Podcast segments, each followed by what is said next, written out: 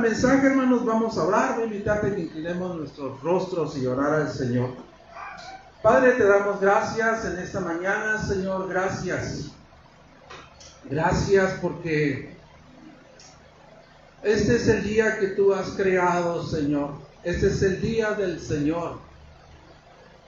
Este es el día que tú has dispuesto, Señor, para recogernos aquí en este lugar como, como tu pueblo, como, tu iglesia, como, aquellos que somos de tu posesión que tú nos has comprado. Gracias Señor por, por esta iglesia local, comunidad Gracia Redentora, Señor. Nos estamos reuniendo aquí para recibir lo que tú tienes para nosotros, Señor recibir tu palabra.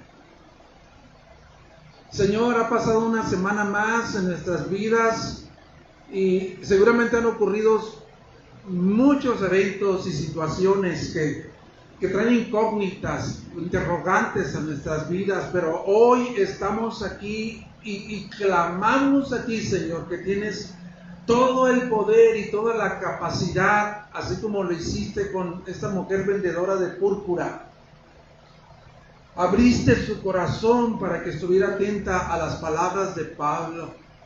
Así clamamos en esta mañana.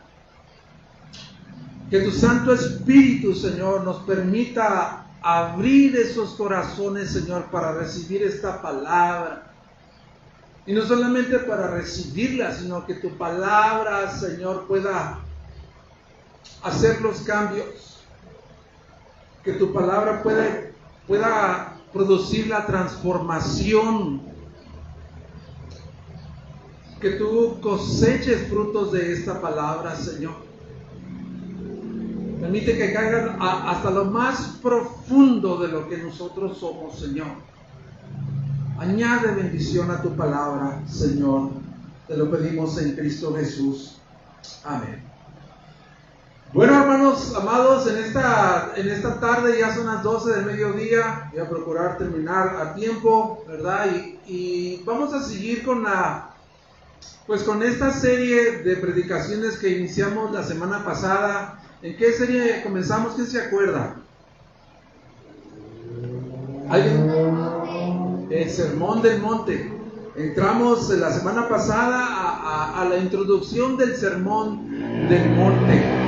Y vamos a, entrar a la, primera bienaventuranza. Eh, durante la semana y, antes de eso nosotros nos estuvimos reuniendo aquí el día lunes y estuvimos viendo la manera en que íbamos a manejar esta serie. Y de entrada, de entrada mi pensamiento, mi corazón era de, que marcháramos eh, eh, no tan apresuradamente sobre de este sermón del monte, porque creo que Dios va a añadir mucha bendición a nuestras vidas espirituales. Y recuerdo que le dije a Omar, ¿sabes qué, Omar? Yo voy a predicar de, las primeras tres bienaventuranzas. Pero una vez que el Señor nos permite entrar y, empezar a descubrir todos los tesoros que hay ahí, le dije, hermano Omar, ¿sabe qué, hermano Omar? Este, me voy a quedar en la, en la bienaventuranza número uno, no puedo pasar de ahí, no tengo la capacidad para poder pasar de ahí. Entonces, veremos solamente la bienaventuranza número 3. Y este es el tema de, esta mañana. Dame la primera, hijo. Entonces, iniciamos series de Sermón del Monte. La semana pasada nuestro hermano Pastor Adolfo inició y le hemos puesto un título a, este, a esta serie que tiene que ver con descubriendo el carácter de los ciudadanos del reino. Es, ese es el, subtema del Sermón del Monte, de la serie del Sermón del Monte. Y la semana pasada yo fui muy bendecido uh, por nuestro hermano Adolfo, donde nos estuvo hablando acerca de, de, este sermón, la riqueza que hay este, en este sermón que Jesucristo mencionó en, el monte, subió al monte y lo proclamó desde ese lugar. Y preguntas como estas son las que hizo Adolfo la semana pasada. ¿A quién va dirigido este sermón? No sé si recuerdes tú. ¿A quién va dirigido este sermón? ¿A quién se aplica este sermón? ¿Cuál es el propósito de este sermón? Y podemos preguntarnos también eh, Jesucristo solamente está allí entregando un compendio acerca de una vida ética o, una moralidad. ¿Qué es lo que está haciendo Jesucristo en ese sermón? Está entregando, eh, ¿verdad?, un evangelio social en el que si la gente vive de esta manera, se puede erradicar la pobreza o, las guerras y traer paz universal al mundo. Eh, Jesucristo está dando bienaventuranzas que nos parecen ideales, pero que a la misma vez también pueden ser inalcanzables. ¿Qué es lo que está haciendo nuestro Señor Jesucristo? Bueno, seguramente mientras vayamos tras caminando sobre esta serie, todas estas preguntas, inquietudes que a lo mejor ahí nosotros se empezarán a, responder por sí solos. Y quiero empezar con esto, lo que Jesús eh, no está haciendo en el Sermón del Monte, Él no está dando un sermón de cómo, cómo poder llegar a ser cristianos o cómo volverse cristianos. Él no está haciendo esto. Jesús nos está dando un sermón eh, sobre cómo volvernos cristianos. Más bien, Él está dando un sermón y está diciendo la manera en, las que, en, la, en la que tiene que vivir el cristiano, o sea, la, la manera en la que tiene que reflejar el carácter y la conducta de los hijos del reino. Eso es lo que está haciendo Jesucristo. Jesucristo tampoco no está dando un evangelio por obras, ¿verdad? Haz esto y recibirás aquello. Sé pobre en espíritu y el reino será tuyo. Llora y recibirás consuelo. Él, él no está dando un anuncio de un evangelio por obras. Haz esto y serás salvo, porque eso es completamente eh, contrario al evangelio de la gracia, es completamente incompatible. Jesús no está, no está dando eso tampoco. No obstante, si nosotros vemos que en el Nuevo, el Nuevo Testamento está plagado, está inundado, está saturado de todas estas bienaventuranzas, de todas estas bienaventuranzas que Jesús mencionó. Y es de manera que, el, Nuevo Testamento también está promoviendo de que el cristiano verdadero debe evidenciar o debe dar, ¿verdad? Evidencia de que es cristiano teniendo estas características, ¿verdad? Teniendo este carácter en su vida diaria. Y es sorprendente, hermanos, cómo Dios ha venido como ensamblando los temas que estamos dando. El jueves David habló acerca de una bienaventuranza, ¿verdad? ¿Se acuerdan? Como decía, sean que felices, gozosos, ¿verdad? Y, este, es, impresionante cómo la, la, porción que leyó David hoy en Tito, ¿verdad? Yo, yo la tengo aquí en mi sermón. Es impresionante cómo Dios ha venido trabajando para ensamblar esto. Adolfo también estuvo hablando de, el rey Salomón y, también tengo algo que hablar acerca del, del rey Salomón. Entonces, él no está dando un evangelio por obras, diciendo, haz esto y serás salva o alcanzarás salvación. Porque todo el, Nuevo Testamento está inundado, saturado de, estas verdades, de estos principios del Sermón del Monte y que todo cristiano debe de evidenciar. Tito 2.6 dice que Él se dio, ¿verdad? Él se dio para redimirnos de toda iniquidad para llamar un pueblo como posesión suya, un pueblo que sea celoso de buenas obras. Ahí está, ¿no? Celoso de buenas obras. Entonces, el, sermón del monte es eso, hermanos. Describe simplemente el carácter y la conducta que Jesús esperaba de todos los ciudadanos del reino. Y esto nos lleva a pensar en lo siguiente, hermanos. Esto nos lleva a pensar en lo siguiente, que quizás no, no hemos entendido todavía con mucha claridad. Cuando vemos las bienaventuranzas, pensamos como que posiblemente haya dos tipos de grupos de cristianos. Cristianos ordinarios y cristianos extraordinarios. ¿De dónde, de dónde viene esa idea?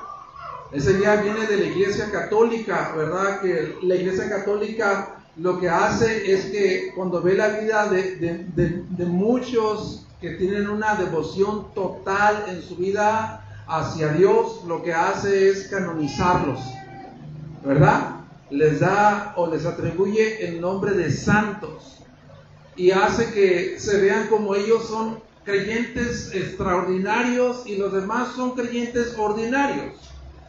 Pero el Sermón del Monte no está diciendo eso. El Sermón del Monte está diciendo que cada uno de los que son ciudadanos del reino deben de evidenciar el carácter y la conducta en sus vidas diarias. No podemos decir aquí, ¿verdad?, que es eh, San, San, ah, San Roberto, ¿verdad? Él es un santo con una devoción tremenda a Dios. Y no podemos decir que San Gerardo no es San Gerardo porque no tiene una devoción total a Dios. No, todos nosotros debemos una devoción total a Dios. Entonces, sobre eso, las bienaventuranzas entonces son una descripción del carácter de todos los que son cristianos. Cada una de las bienaventuranzas. Tampoco podemos clasificar grupos de, de cristianos, ¿no? Hay algunos posiblemente que sean pobres en espíritu, hay otros que sean humildes, hay otros que sean llorones, ¿no? Hay otros que a lo mejor este, son pacificadores, no, no, no hay grupos de cristianos así. Cada una de estas características de las bienaventuranzas las tiene que exhibir en su vida diaria todo cristiano. Habiendo dicho eso, hermanos, voy a ir a mi primer punto Dame la siguiente, Juan. Y vamos a leer capítulo 5, versículo del 1 al 3.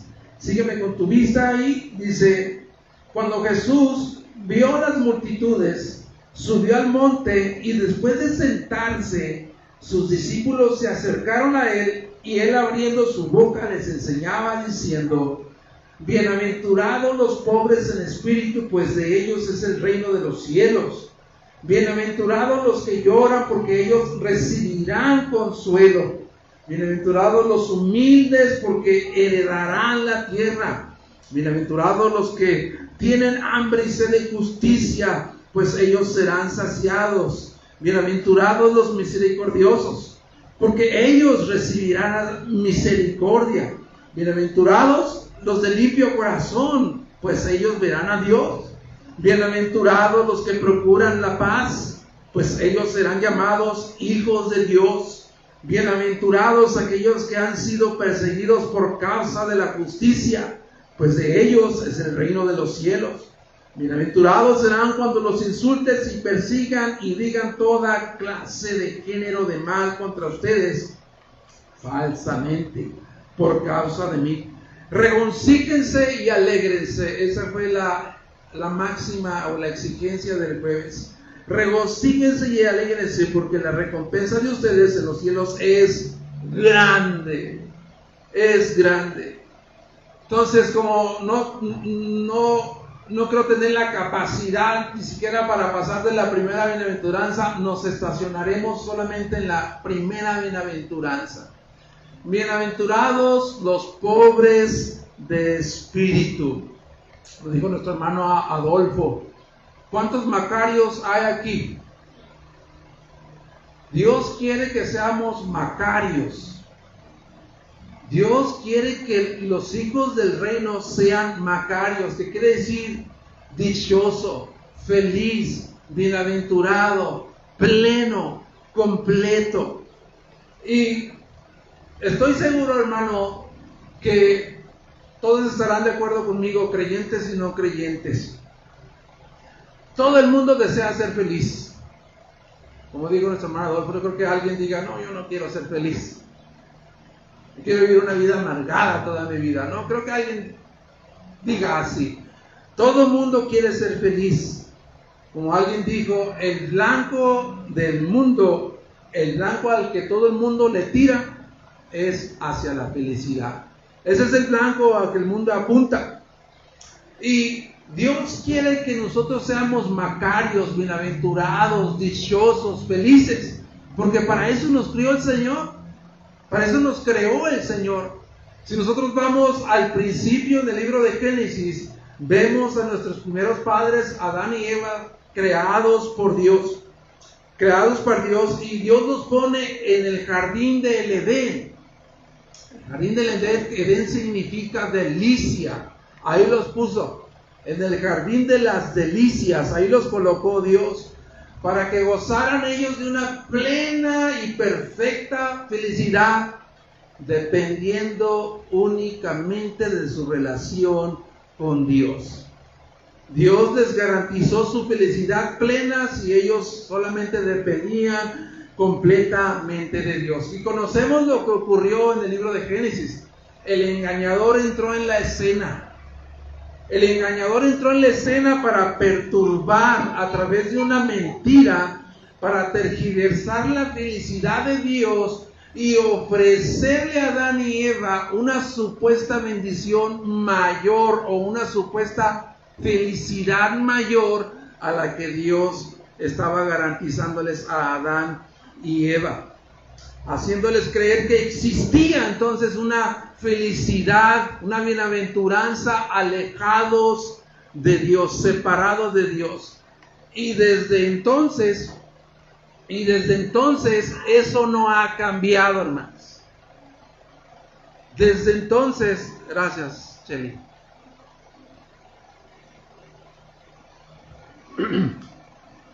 Gracias a Dios por mi amada esposa.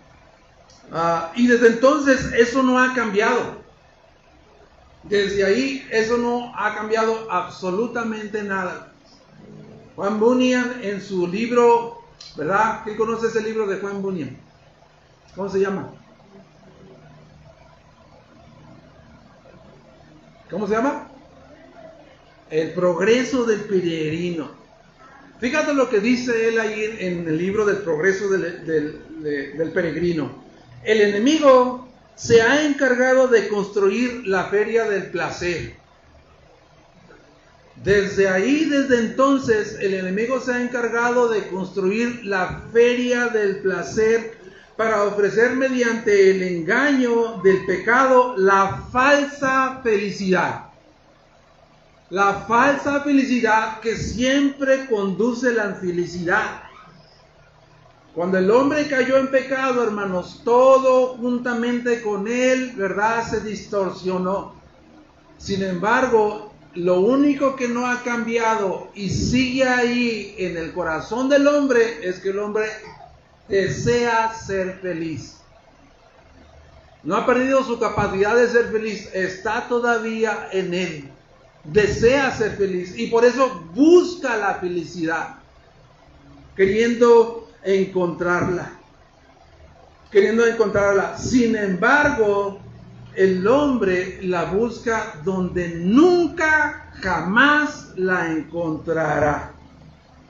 Donde nunca jamás la va a encontrar. Él vive toda su vida buscando la felicidad en el mundo, un mundo caído, un mundo en maldición, que no puede ofrecer la verdadera felicidad. Eso es algo ilusorio.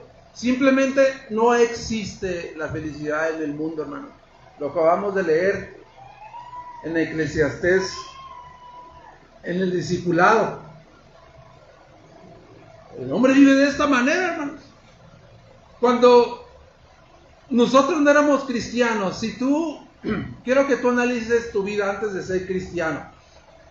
Antes de que tú fueras cristiano, tú decías en tu corazón, cuando llegue a tener ese carro deportivo, entonces seré feliz.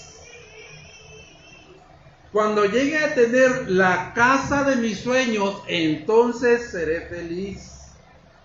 Cuando conozca mi media naranja, ¿verdad? Entonces seré feliz. Cuando me case, cuando tenga hijos, cuando me gradúe de mi carrera, todo eso. cuando sea mayor y goce de mi libertad y, pueda darle gusto a todos mis placeres, entonces seré feliz. El mundo no puede ofrecerte la felicidad. Eso es algo ilusorio. Simplemente no existe, hermanos. Y me alegro que aquí hay jovencitos, que aquí hay adolescentes que están empezando a vivir y sepan estas verdades, hermanos. No por boca de, nosotros, que a lo mejor no hemos sabido conducirlos a darles esta verdad. Lo dice la palabra de Dios. Lo dice la palabra de Dios. Entonces, nada de eso, jovencitos.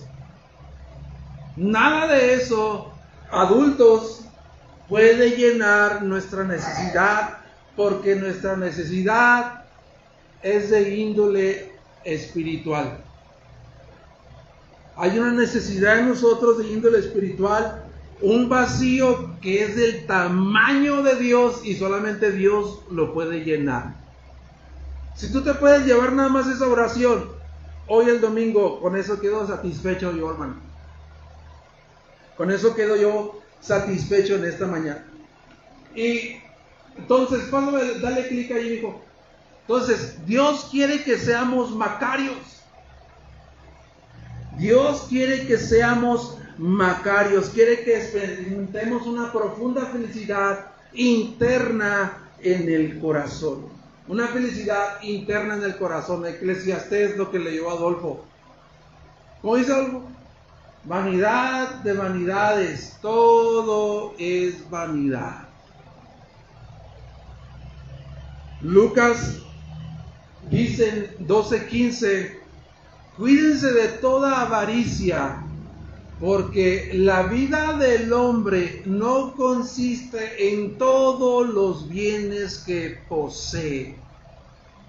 Ahí no está la vida, hermanos, en los bienes materiales, en lo que ofrece el mundo. Ahí no está la vida. Dios quiere que seamos macarios, quiere que experimentemos una felicidad profunda, interna, producida por Dios en el corazón y no por las circunstancias externas. Con esto puedo decir entonces que el sermón del monte, en el sermón del monte, Jesús reveló el único camino, hermanos. En el sermón del monte, Jesucristo reveló el único camino la verdadera felicidad.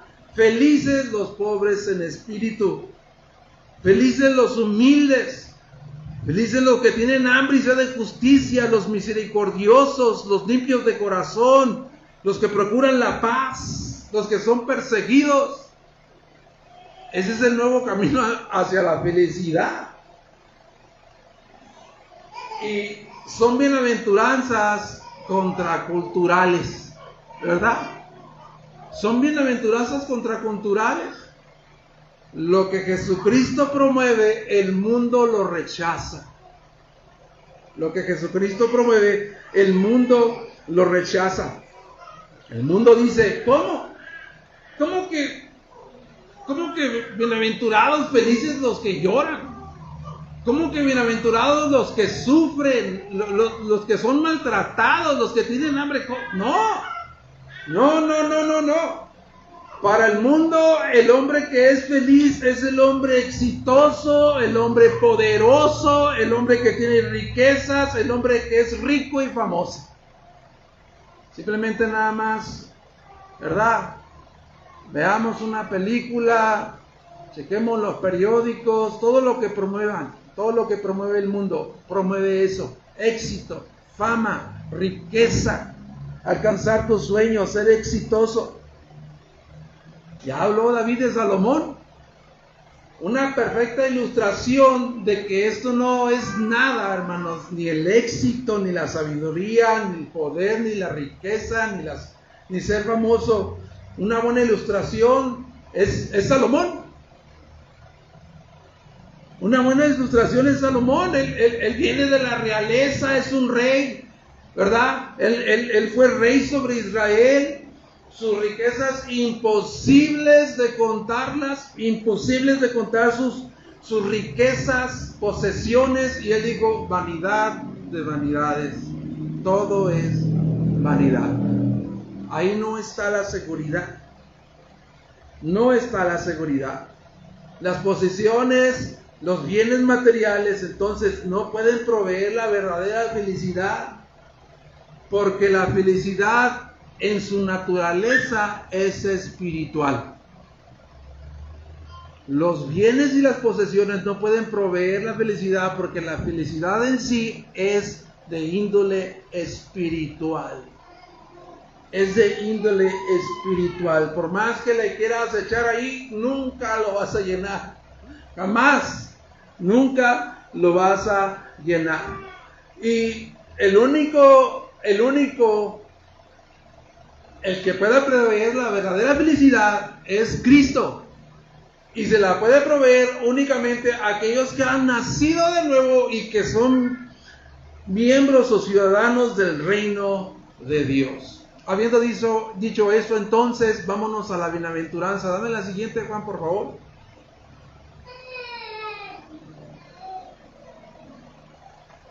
Bienaventurados los pobres de espíritu. Bienaventurados los pobres de espíritu, porque de ellos es el reino de los cielos. La primera bienaventuranza, hermanos, es, es, es esencial, es fundamental. Nadie puede gozar de las diferentes, las siguientes bienaventuranzas si no posee la primera bienaventuranza. Nadie puede entrar al reino sin poseer la primera bienaventuranza.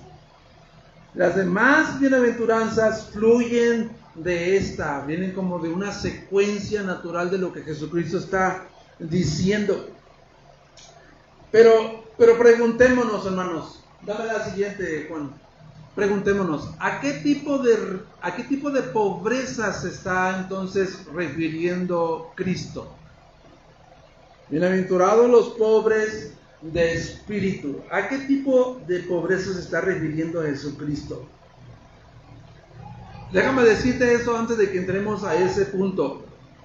La Biblia, hermanos, la Biblia no enseña que el pobre está más cerca del reino de los cielos que el rico.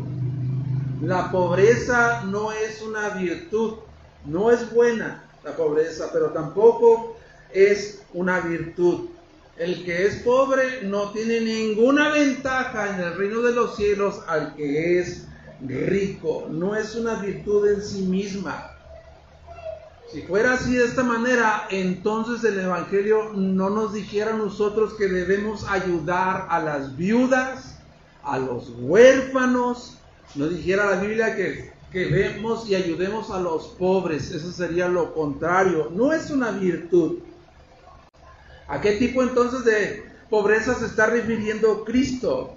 Cristo se está refiriendo a una pobreza de espíritu, una pobreza espiritual.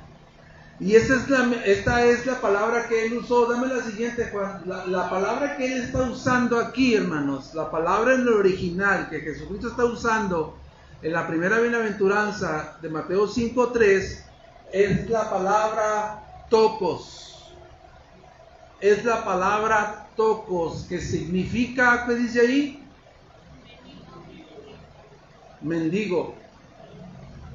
Esa es la palabra. Bienaventurados los menesterosos, los mendigos, los que únicamente cuentan con los harapos que llevan encima.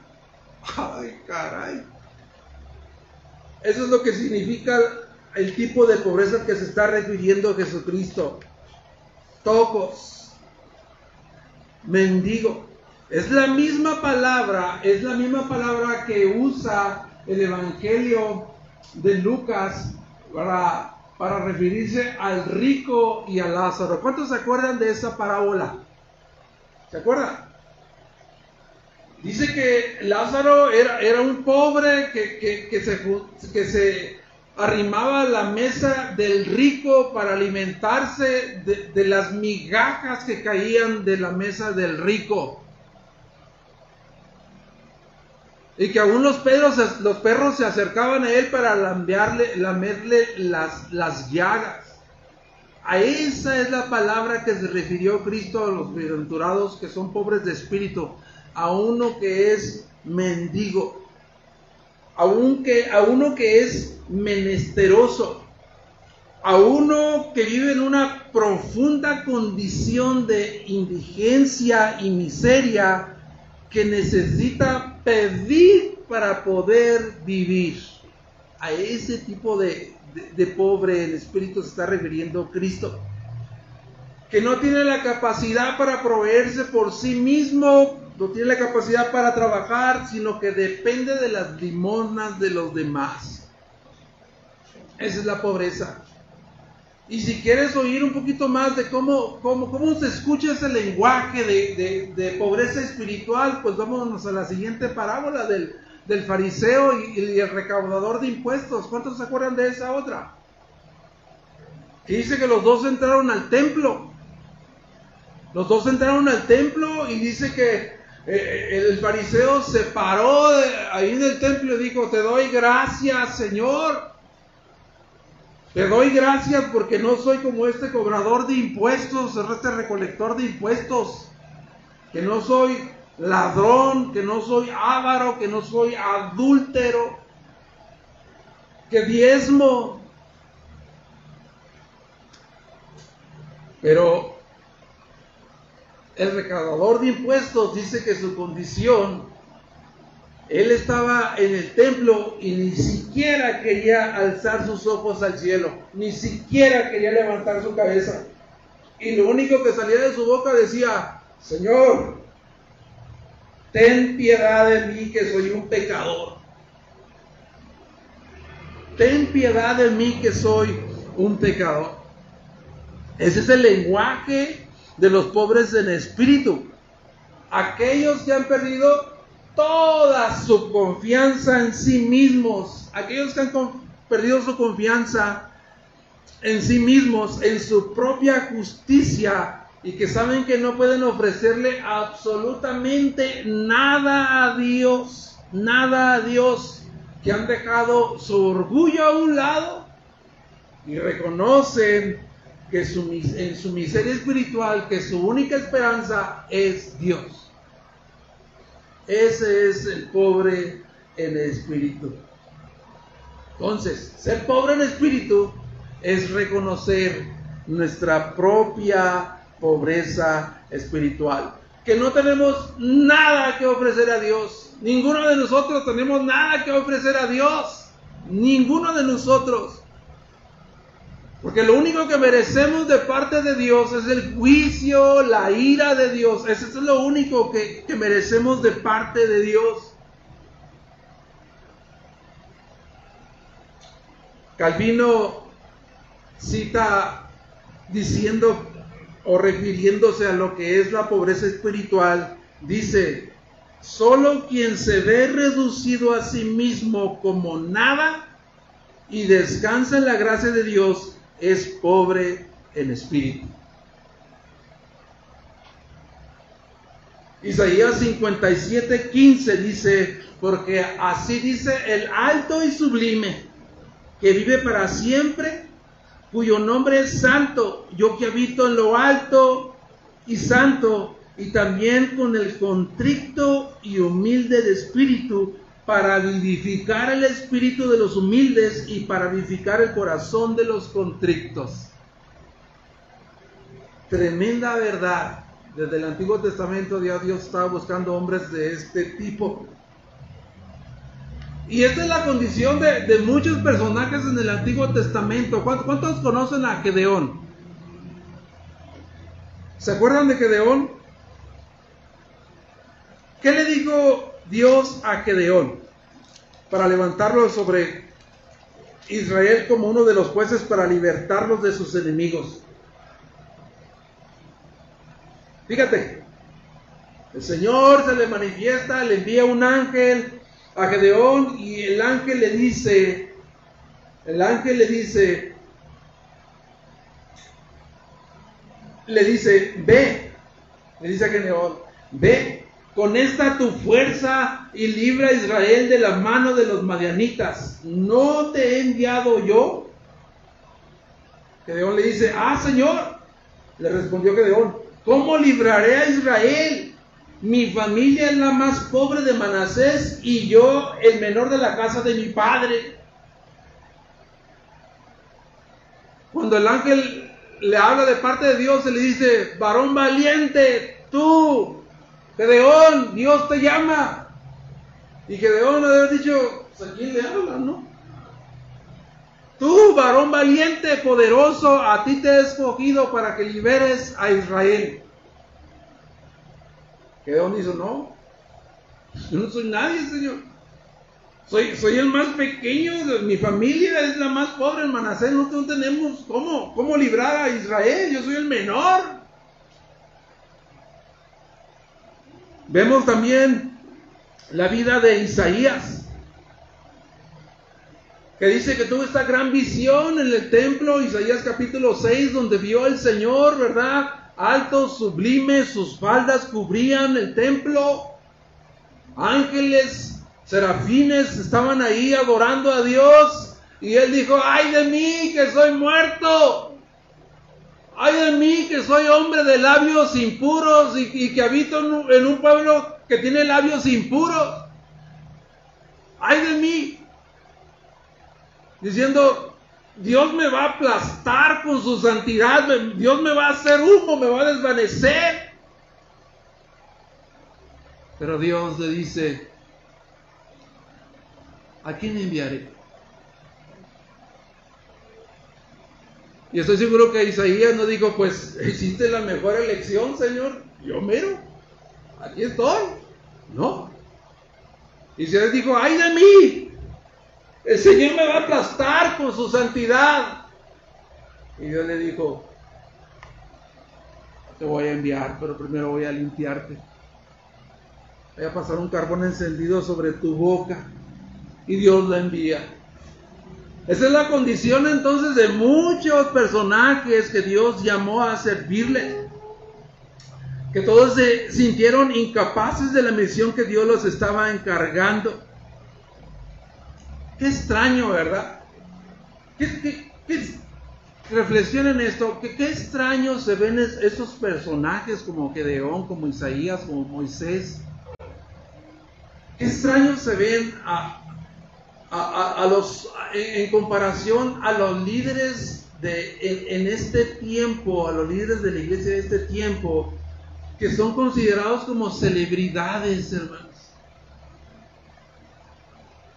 Que son considerados como unas celebridades, como, como alguien famosos, en vez de considerarlos como siervos de Dios.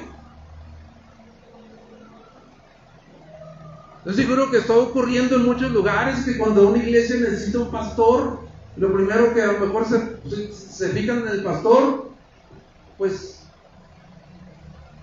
pues sí, no, se, ve bien, pero como que le falta más carisma, ¿no? Como que los dones, ¿no?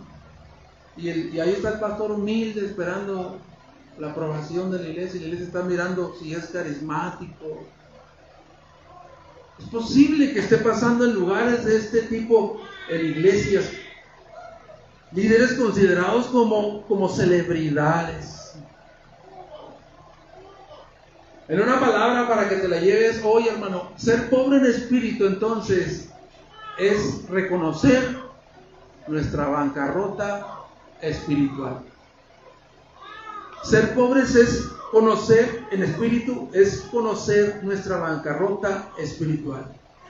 Es decir, verme a mí mismo y decir, no tengo nada que ofrecerle a Dios. Estoy en bancarrota espiritual, no tengo nada que ofrecerle a Dios. Soy, un menesteroso, soy un mendigo espiritual. Que lo único que cuenta son con los trapos de pecado que llevo encima. No tengo nada que ofrecer a Dios. Y déjame decirte una cosa, hermano hasta que nosotros no nos veamos en esa condición, en bancarrota espiritual, entonces no vamos a ver a Jesucristo como alguien, ¿verdad? Bello, como lo que realmente es Jesucristo, lo valioso y lo precioso que es Jesucristo, el regalo de Jesucristo para nosotros. Mientras que yo no me vea así, en bancarrota espiritual, yo no puedo ver lo valioso y lo hermoso que es Jesucristo, el Hijo de Dios. si creo que tengo algo que darle a Dios y que merezco, no voy a contemplar a Jesucristo tan precioso como Él es. Eso, eso es lo que Jesucristo les dijo en el sermón del monte, hermanos. Jesús en el Sermón del Monte prácticamente desmanteló todas las expectativas religiosas de los fariseos que decían, nosotros somos dignos de alcanzar el reino de Dios, tenemos muchos méritos espirituales, tenemos muchas costumbres religiosas, nosotros somos por méritos merecedores del reino de los cielos. Jesús también desmanteló todas las expectativas nacionalistas de este pueblo que esperaba, ¿verdad? Este Mesías militar con espada para que les devolviera a Israel la gloria sobre todas las naciones. Jesús, eso fue lo que hizo Jesucristo. Eso fue lo que hizo Jesucristo. Desmanteló todas esas expectativas. Entonces, el sermón del monte, hermanos, fue, fue demoledor a los oídos de los que estaban ahí, que estaban buscando un interés en el reino de los cielos. Pero para los verdaderos discípulos, para los verdaderos ciudadanos del reino de Dios, fueron iluminados en ese momento por ese sermón del monte y conocieron su pobreza espiritual.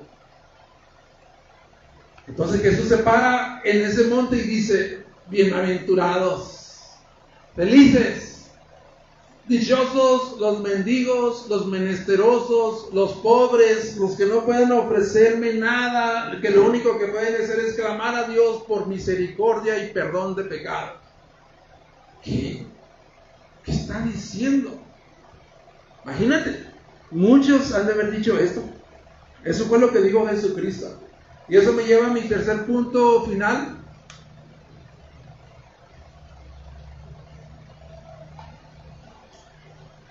La promesa de la primera bienaventuranza es, los pobres de espíritu heredarán el reino de los cielos.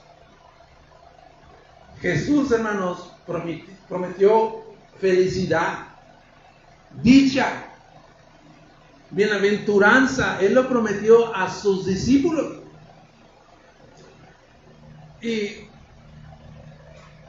Muchos de los comentarios consultados hablan acerca de que Dios, de Jesucristo se está refiriendo al reino escatológico, no a, a lo que otros dicen que el reino de los cielos es una realidad aquí y ahora, que esa es la postura que creo que nosotros tenemos. Él se está refiriendo a que todas las bienaventuranzas que el Dios del Sermón del Monte las podemos gozar, amados hermanos, aquí y ahora. Los primeros frutos. Los frutos finales los vamos a cosechar cuando escatológicamente nuestra salvación se sea consumada.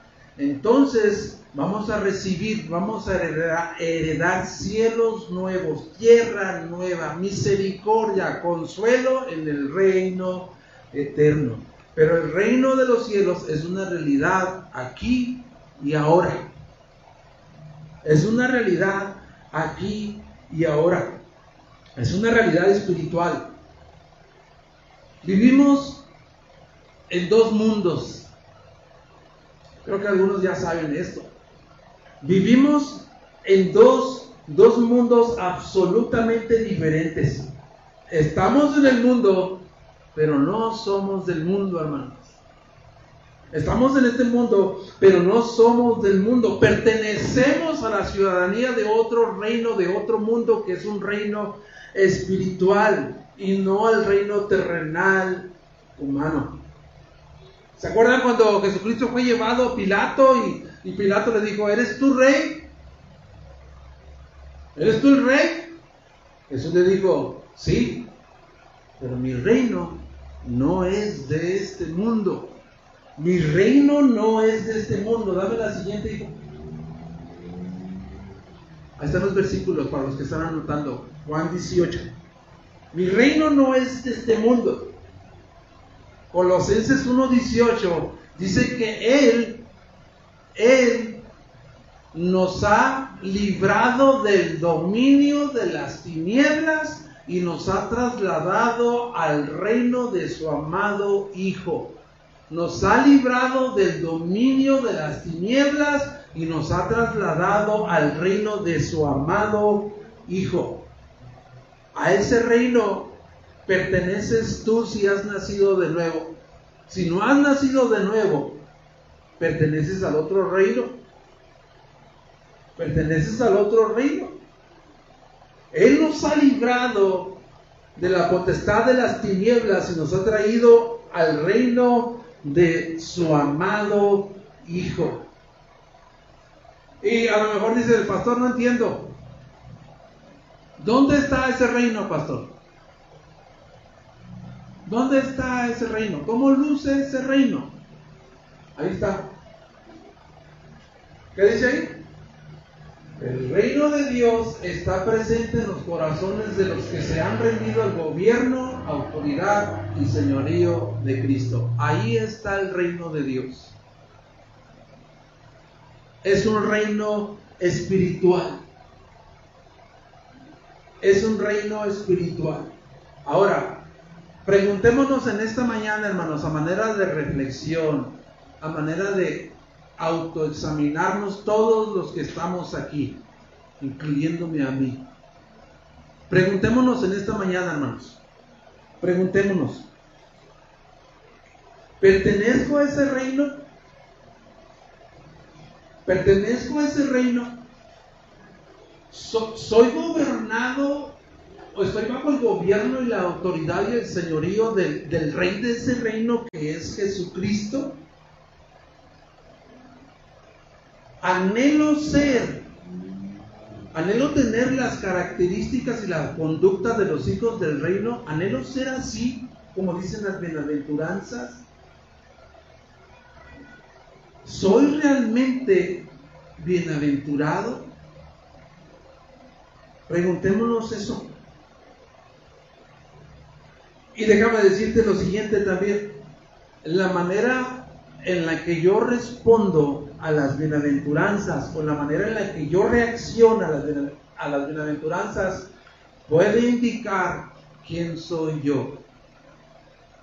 La manera en que reacciono a las bienaventuranzas, a lo que dice Jesucristo, ser pobre en espíritu, bienaventurados los que lloran, los que sufren, los humildes, La manera entonces en que reacciono a las bienaventuranzas puede decirme a mí quién soy yo. Si me parece que las bienaventuranzas son algo muy difícil de poner en práctica en la vida diaria, si no deseo hacer así como luce uno de los ciudadanos del reino de Dios, es posible que todavía esté muerto en mis delitos y en mis pecados y no ha recibido vida nueva. Pero si veo mi condición de pobreza espiritual, de bancarrota espiritual, que clama a Dios por misericordia y gracia, y deseo, hay un profundo deseo en mí de, querer ser como Dios escribió a los ciudadanos del reino, manso, en espíritu humilde. Entonces, eso quiere decir, hermanos, podría decirme que en realidad he recibido vida nueva y que pertenezco y soy ciudadano del reino de los cielos. Analicemos eso. Y mi último y cuarto punto, ya teniendo la conclusión, Jesucristo es el cumplimiento de las bienaventuranzas. Él fue perfectamente pobre en espíritu. Checa lo que dice Juan 5:19, con esto terminamos.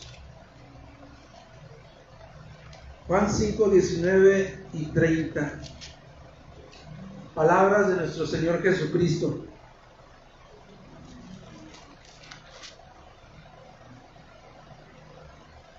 Por eso Jesús les decía, en verdad, En verdad les digo que el Hijo no puede hacer nada por su cuenta. El Hijo no puede hacer nada por su cuenta, sino lo que ve hacer al Padre, porque todo lo que el Padre, eso también hace el Hijo de igual manera. El Hijo no puede hacer nada. El hijo, el hijo no puede hacer nada por su cuenta. Versículo 30. De nuevo, yo, hablando Jesús, yo no puedo hacer nada por iniciativa mía. Como oigo, juzgo y mi juicio es justo, porque no busco mi voluntad, sino la voluntad del que me envió. Ese es el idioma de la pobreza en espíritu, Jesucristo. Él vino a hacer la voluntad del Padre. Yo no puedo hacer nada por mí mismo. Eso es pobreza, hermano. Espiritual. Condición interna del corazón. Dependo completamente de Dios. Dependo completamente de Dios. Dios Hijo, hermanos, increíble. Dios Hijo diciéndole al Dios Padre, sin ti, Dios Padre, el Dios Hijo no puede hacer absolutamente nada en sí mismo. Eso es pobreza de espíritu y eso es dependencia total en Dios. Por eso nosotros debemos apuntar a Jesucristo, que es el que cumple las bienaventuranzas con el deseo de que nosotros seamos parecidos al carácter y la conducta que está describiendo en el Sermón del Monte, porque Él mismo está haciendo la personificación de esas bienaventuranzas. ¿En qué consiste nuestra felicidad, nuestra bienaventuranza? Ser dichosos, verdaderamente felices. Consiste en esto, hermano, sencillo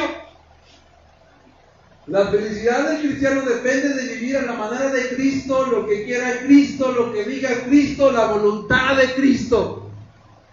Esa es la verdadera felicidad. Esa es la verdadera bienaventuranza, hacer la voluntad del Padre.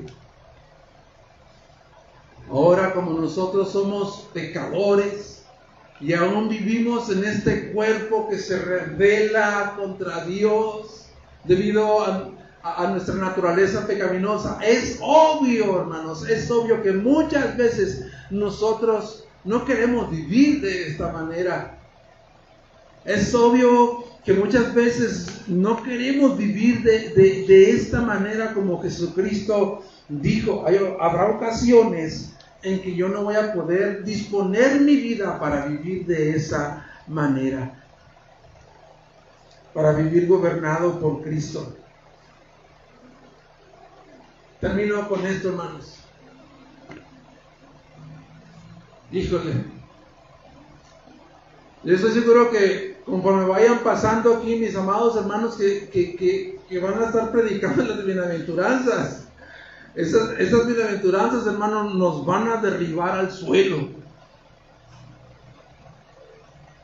Nos van a derribar al suelo, al suelo, nos van a quebrantar. Pero no con el propósito de humillarnos, sino con el propósito de Dios de que nosotros seamos levantados. Pero para eso primero tenemos que ser quebrantados. Como alguien dijo, en el reino de los cielos se sube bajando. En el reino de los cielos se sube bajando. Y eso es lo que va a hacer el Señor. Eso es lo que va a hacer el Señor con los verdaderos ciudadanos del reino aquí en su comunidad Gracia Redentora. Conocer, conocer nuestra verdadera condición de, de bancarrota espiritual ser conscientes de eso. Saber que yo soy un, menesteroso, un, un mendigo espiritual que dependo de Dios para sobrevivir, para vivir.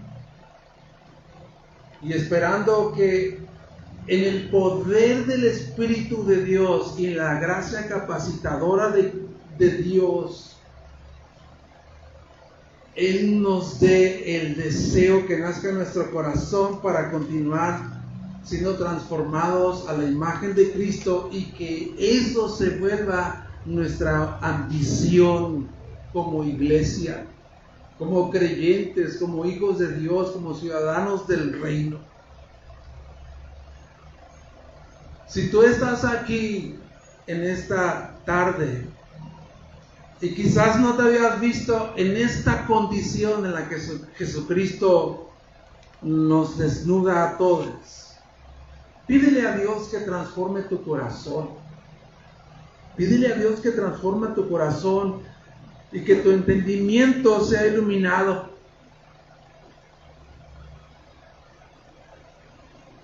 Y que te ayude a poner los ojos en Jesucristo, en quien vas a encontrar perdón de pecados, vida eterna y la verdadera felicidad. Voy a pedirte que te pongas de pie, hermanos. Vamos a ponernos de pie.